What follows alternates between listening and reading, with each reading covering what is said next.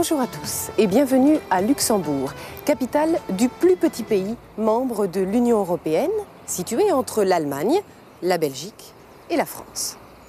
La métropole du Grand-Duché de Luxembourg témoigne d'une histoire mouvementée. Le Luxembourg, et spécialement sa capitale, a parcouru des siècles marqués par la domination étrangère et la présence d'une puissante forteresse. Sigefroy, comte d'Ardenne, a fondé la ville. Il a érigé son château fort sur le rocher du Boc. Dès le Moyen Âge, la ville a été considérée comme un bastion imprenable. Entre le XVe et le XIXe siècle, bourguignons, français, espagnols, autrichiens et prussiens y ont laissé de nombreuses traces. Vauban, l'ingénieur et bâtisseur de forteresses de Louis XIV, a entrepris les transformations les plus marquantes du site et en livra un chef-d'œuvre d'architecture militaire. Murailles, tourelles et fortins dominent la silhouette de la ville. Après la défaite napoléonienne, le Congrès de Vienne a proclamé la souveraineté du Grand-Duché.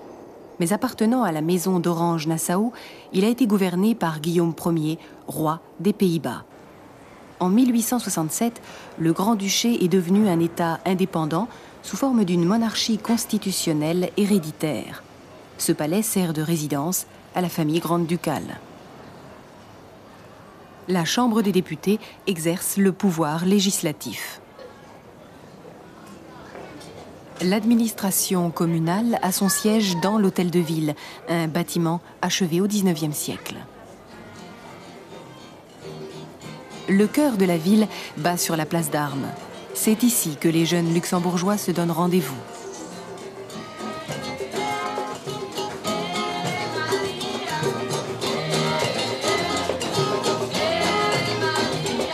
La ville compte environ 77 000 habitants et la presque totalité de la population est trilingue.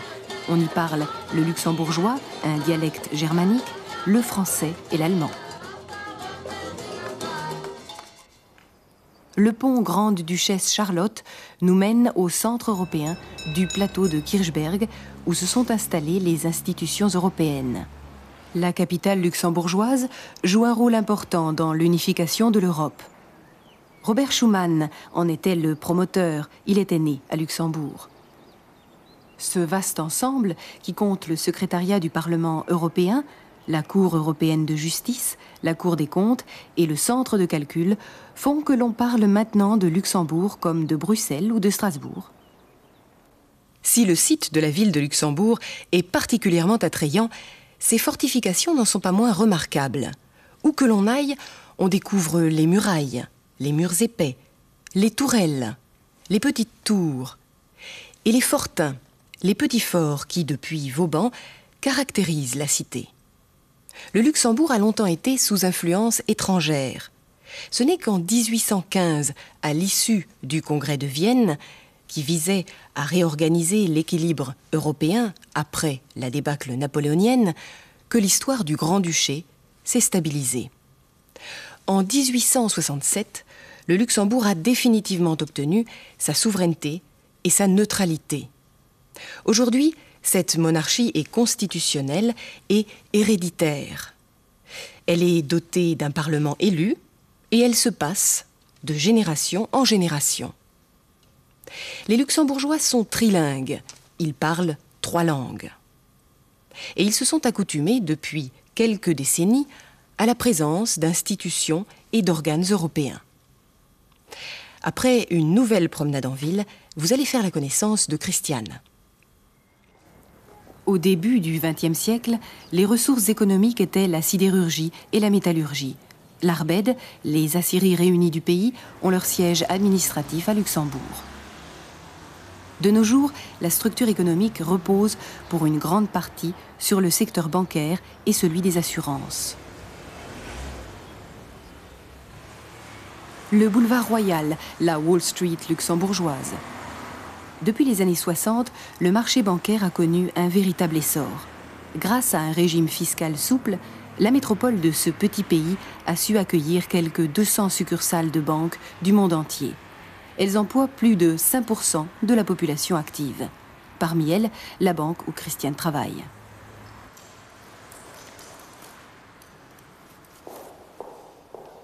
Bonjour, je suis Christiane Schmidt. Je travaille à la Banque internationale à Luxembourg comme attachée de presse depuis un peu plus de trois ans. Et je viens d'arriver au travail ce matin. Le bureau de Christiane. Responsable des publications internes et externes à la banque, elle passe une partie de sa journée devant son ordinateur. C'est dans ces moments-là que souvent elle reçoit des appels de journalistes à la recherche de renseignements. Christiane Schmidt Oui, bonjour. Ah, oui, un instant, je vais prendre le bilan, un instant.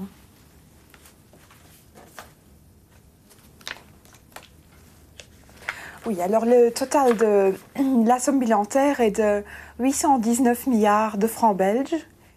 Oui, évidemment, oui, vous pouvez passer également pour avoir encore plus de détails, oui, il n'y a pas de problème. Mhm. Ok, ça va bien. Je vais essayer de me renseigner chez le, chez le président pour voir s'il est libre le matin, mardi prochain. D'accord, merci bien. Au revoir. Salut Christiane, t'as deux secondes? Je suis très pressée parce que je vais à la salle des marchés. Mais je viens de recevoir le programme de l'année culturelle. Je t'en donne déjà un et on pourra peut-être se voir après Oui, volontiers. À tout de suite À tout de suite. Nello 65 septentrion. Rien là. Hop, retire le prix. Bonjour Jean-Charles. Bonjour Christiane. Dis-moi, pour mon émission à la radio de vendredi prochain, est-ce que tu peux me raconter en quelques mots les cours du dollar, s'il te plaît? Eh bien, regarde ce graphique. Depuis le début de l'année, le dollar a subi une forte chute sur le marché d'échange qui est conséquence d'une grave crise économique sur le système financier. Toutefois, ces dernières semaines, l'évolution des indicateurs économiques américains a rassuré les opérateurs financiers et actuellement, ils sont en train de racheter les dollars qu'ils avaient vendus lourdement euh, les semaines précédentes. Donc, euh, en résumé, je crois qu'à court terme, on peut espérer euh, que le dollar remonte encore un tout petit peu et être assez optimiste, mais la prudence reste de mise à long terme car les opérateurs ont prouvé par le passé qu'ils étaient friands de Deutschmark ces derniers temps.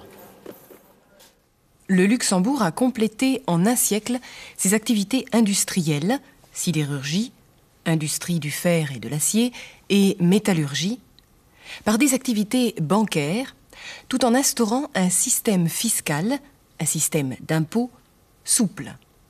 Christian Schmidt est attaché de presse dans une des nombreuses banques de la capitale. Nous l'avons vu communiquer par téléphone le bilan, ou plus exactement la somme bilantaire de son établissement. Puis nous l'avons suivi à la salle des marchés. C'est le cœur de la banque, d'où les cambistes participent aux événements boursiers. Le cambiste, Börsenmakler. Christiane avait besoin de renseignements sur le dollar pour une émission qu'elle présente chaque semaine à la radio. Jean-Charles, son collègue, lui a dit que le dollar avait subi une chute, qu'il avait fortement baissé sur le marché d'échange. Cependant, les indicateurs économiques étaient optimistes à court terme, pour un avenir proche. À long terme, la prudence restait de mise, car les opérateurs étaient friands, très demandeurs de Deutschmark. Mais retournons voir Christiane, qui est à nouveau dans son bureau. Tous les jours, Christiane procède à une revue de presse. Pas un journal, national ou international, qui n'échappe à son attention. De l'écho au Financial Times, du Figaro au Monde, elle conserve tout ce qui se rapporte aux activités du monde bancaire. Ces articles lui serviront de base pour la rédaction de communiqués de presse, d'éditoriaux ou du journal d'entreprise.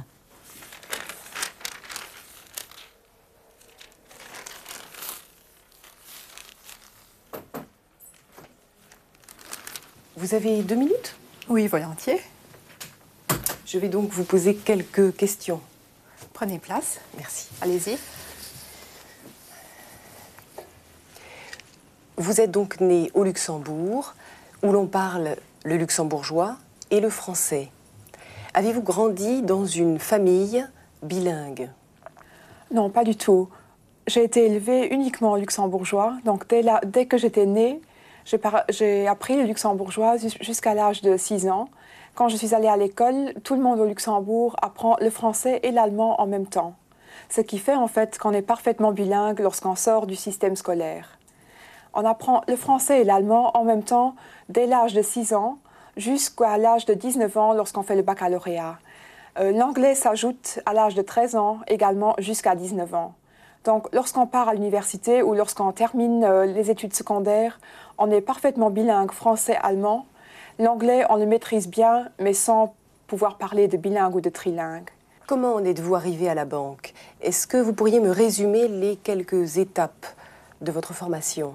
Après le baccalauréat que j'ai fait au Luxembourg, je suis partie à l'université à l'étranger. Au Luxembourg, il n'y a pas d'université. Donc chaque luxembourgeois qui veut faire des études universitaires est obligé de partir dans un pays voisin, soit la France, l'Allemagne, la Suisse, euh, la Belgique, l'Angleterre, etc.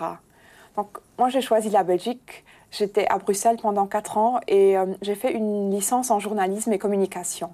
Voilà pour le premier cycle des études universitaires.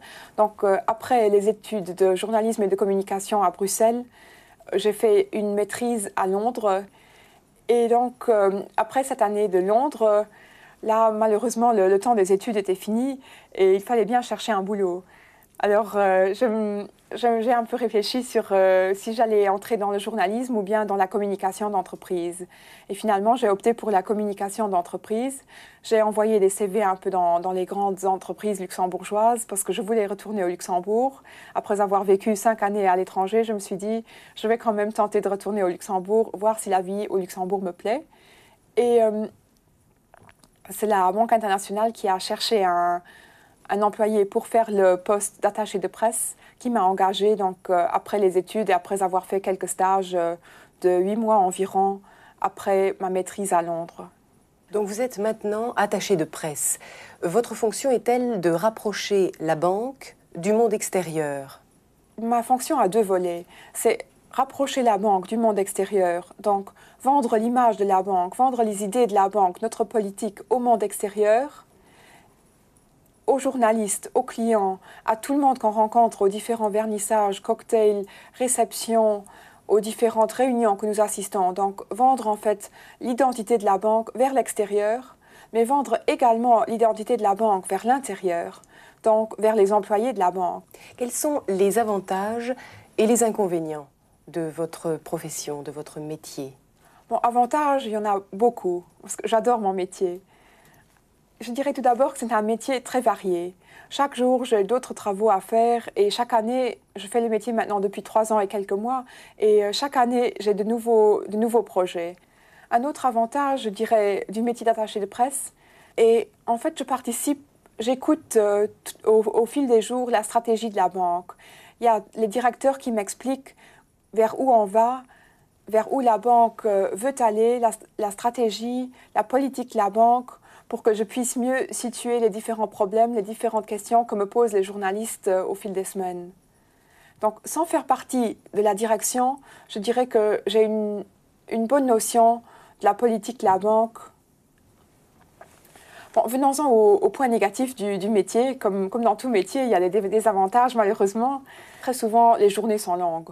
Les vernissages, les conférences de presse, les cocktails, tout a lieu à 6 heures du soir. Et vous, imaginez bien que ça ne se termine pas très souvent à 7 heures, mais le plus souvent à 8 h 8 8h30, 9 h Donc c'est un travail qui commence le matin parce qu'il faut être présent le matin à 8h, 8h15 et qui très souvent se termine le soir à 8h, 8h15 également, ce qui fait de longues journées. Un dernier désavantage que je n'aimerais quand même pas oublier, c'est un métier très exposé. Donc toutes les fautes qu'on fait sont remarquées tout de suite par le public. Comme tous les luxembourgeois qui souhaitent poursuivre des études, Christiane a dû partir à l'étranger. D'abord en Belgique pour un premier cycle universitaire et y passer une licence en journalisme et communication. Ensuite, elle a choisi la Grande-Bretagne et Londres pour un second cycle, une maîtrise. À la recherche d'un boulot, terme familier pour travail, elle s'est lancée dans la communication d'entreprise la communication d'entreprise. Öffentlichkeitsarbeit. Quels en sont les avantages? C'est un domaine très varié, grâce auquel Christiane peut côtoyer divers groupes, journalistes, clients, direction. Et les inconvénients, les journées parfois longues, qui se terminent par des vernissages ou des cocktails. Et surtout, le danger de ne pas dire ce qu'il faut au bon moment. Comme le remarque Christiane, c'est un métier très exposé, très observé et sans cesse jugé. Que fait la banque à part des opérations financières? C'est ce que vous allez voir tout de suite.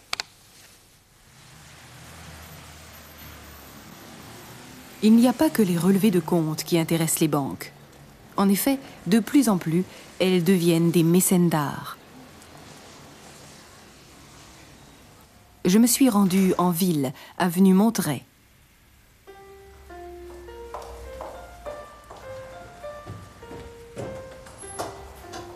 Au premier étage de cette maison, à l'aspect anodin, se trouve la galerie du Luxembourg qui expose actuellement les œuvres d'un peintre local, Jean Leder.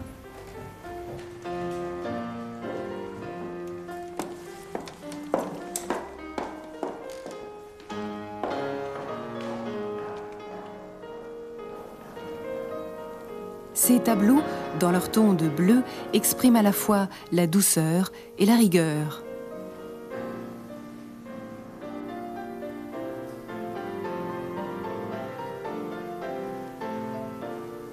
J'ai rencontré à la galerie Madame Fourman, responsable des relations publiques à la Banque internationale à Luxembourg. Nous sommes ici dans une galerie de peinture. Or, vous représentez la Banque internationale à Luxembourg. Alors, où est le rapport entre les deux?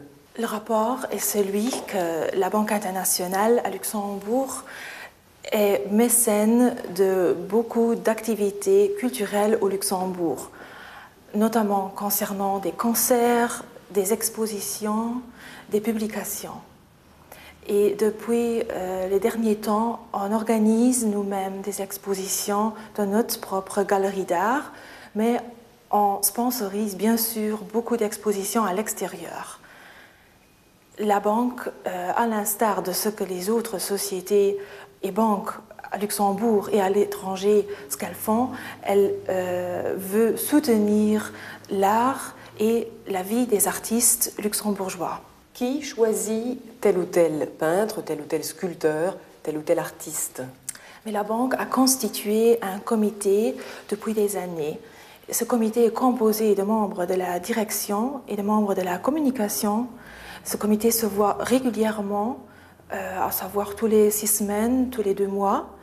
Et on décide premièrement euh, des offres que des artistes font parvenir à la banque. Et deuxièmement, euh, on discute de ce que la banque elle-même veut choisir à l'extérieur, donc quelle exposition elle veut soutenir elle-même.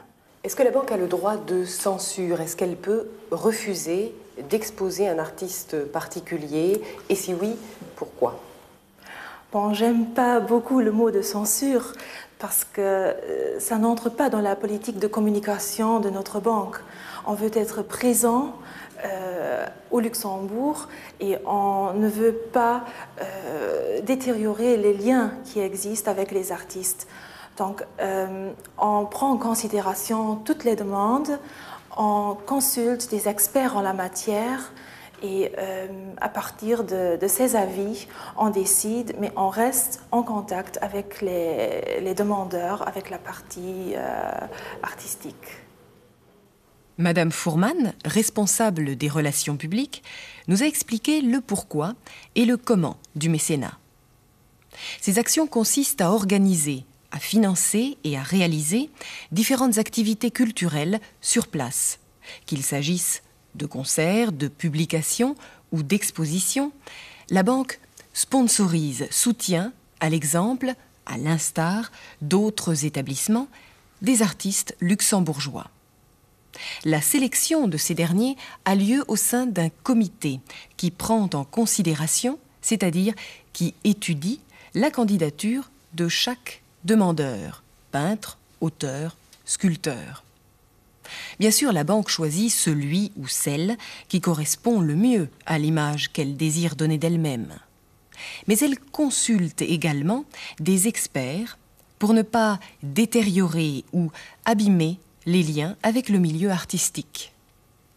Laissons là la banque et le mécénat pour jeter un coup d'œil sur les activités privées de Christiane. Robe, veste, chaussures à talons, au placard. Christiane a revêtu sa tenue de sport pour pratiquer une de ses activités favorites, le tennis. Aujourd'hui, il faut rester à l'intérieur. Dehors, les terrains sont fermés pour mauvais temps. À l'abri de la pluie, nous avons parlé de la vie privée de l'attaché de presse. Quel est votre niveau en tennis? J'ai commencé à jouer au tennis à l'âge de 6 ans. Et entre 12 et 19 ans, j'ai beaucoup joué. Je dirais même que j'ai joué une fois, une fois par jour ou même deux fois par jour. Donc je participais également à des compétitions nationales, à des compétitions euh, internationales. Je représentais parfois le Luxembourg à l'étranger. Donc quand je suis allée à l'université à l'âge de 19 ans, j'ai joué un peu moins. Je faisais encore partie de l'équipe euh, universitaire de tennis de l'université de Bruxelles et également quand j'étais à Londres, je participais au championnat universitaire. Et depuis que je travaille, malheureusement, je n'ai plus le même temps libre que quand j'étais à l'école. Je joue moins, je joue encore euh, deux fois par semaine. Et à part le tennis, comment passez-vous votre temps libre? J'aime beaucoup les activités sportives parce que puisque je travaille tard le soir, souvent jusqu'à 7h, 7h30, je n'ai plus tellement envie de lire ou, bien de, m'occuper euh, de façon intellectuelle parce que toute la journée, je, réfléchis, je parle, je dois être concentrée. Alors j'aime bien le défoulement sportif. Je joue au golf. J'ai commencé le golf il y a deux ans, donc euh, je commence à m'améliorer, mais ce n'est pas encore euh, le grand niveau. par ailleurs, comme je skie en hiver, en été, je fais de la voile et de la planche à voile. Vous travaillez toute la journée. Quand faites-vous vos courses? Bonne question. Très souvent entre midi et deux, un peu euh, au pas de course, entre deux rendez-vous, ou bien euh, j'essaye, euh, après un rendez-vous dans la matinée en ville, j'essaye encore vite d'aller acheter une salade ou un steak euh, le soir, très souvent, il est trop tard parce que j'arrête de travailler vers 18h30, 19h, 19h30 et les magasins, malheureusement, sont fermés. Et il arrive également que le soir, nous n'ayons rien à la maison pour manger, alors c'est le dîner au restaurant. Ce qui n'arrive pas trop souvent, ça arrive, mais en fait, je n'aime pas trop le soir encore sortir au restaurant. J'aime bien, après une journée euh, concentrée de travail, j'aime bien me reposer le soir à la maison. Une question personnelle. Vous êtes mariée? Non, je ne suis pas mariée. Euh, je compte me marier un jour, je compte également avoir des enfants, mais pour l'instant, je ne suis pas encore mariée. Vous avez fait vos études dans divers pays européens. Pourquoi êtes-vous finalement revenu au Luxembourg?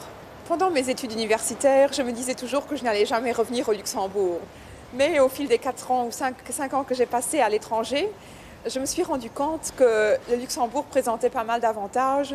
Et euh, disons, vers la fin de mon cycle universitaire, j'ai décidé de retourner parce que le Luxembourg est, un pays très intime.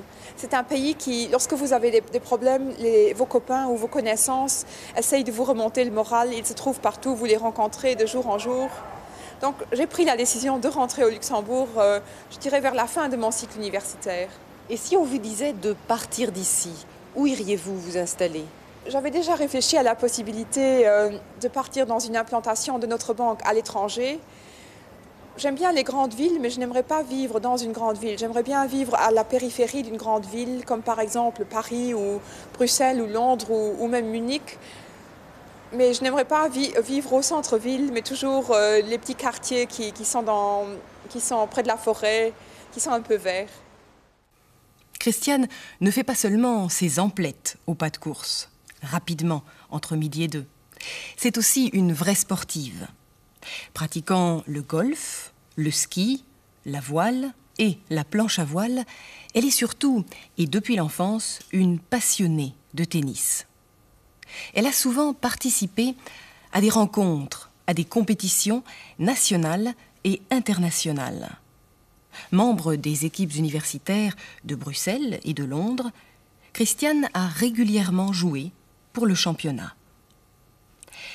Elle ne pense pas quitter son pays, si ce n'est pour aller dans une implantation, une filiale de la banque dans une capitale européenne.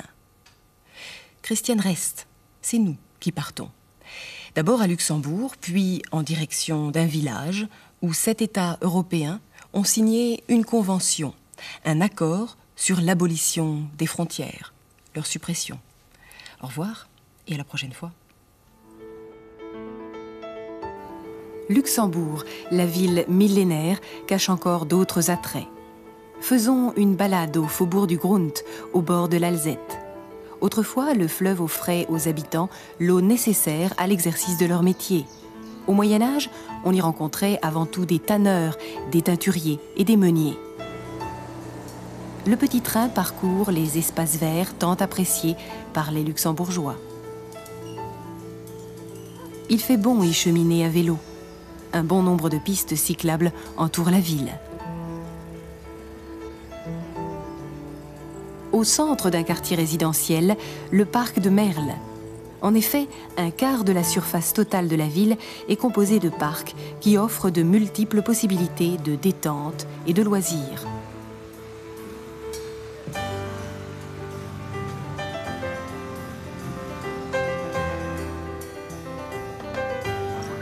Les enfants y trouvent un grand espace de jeu.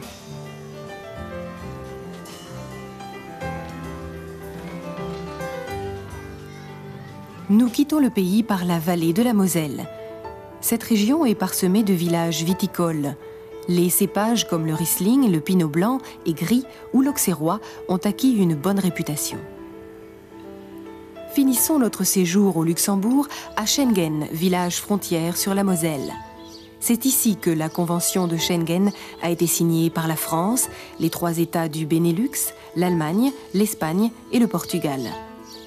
Cet accord, entré en vigueur le 26 mars 1995, prévoit l'abolition des frontières intérieures entre les sept États signataires.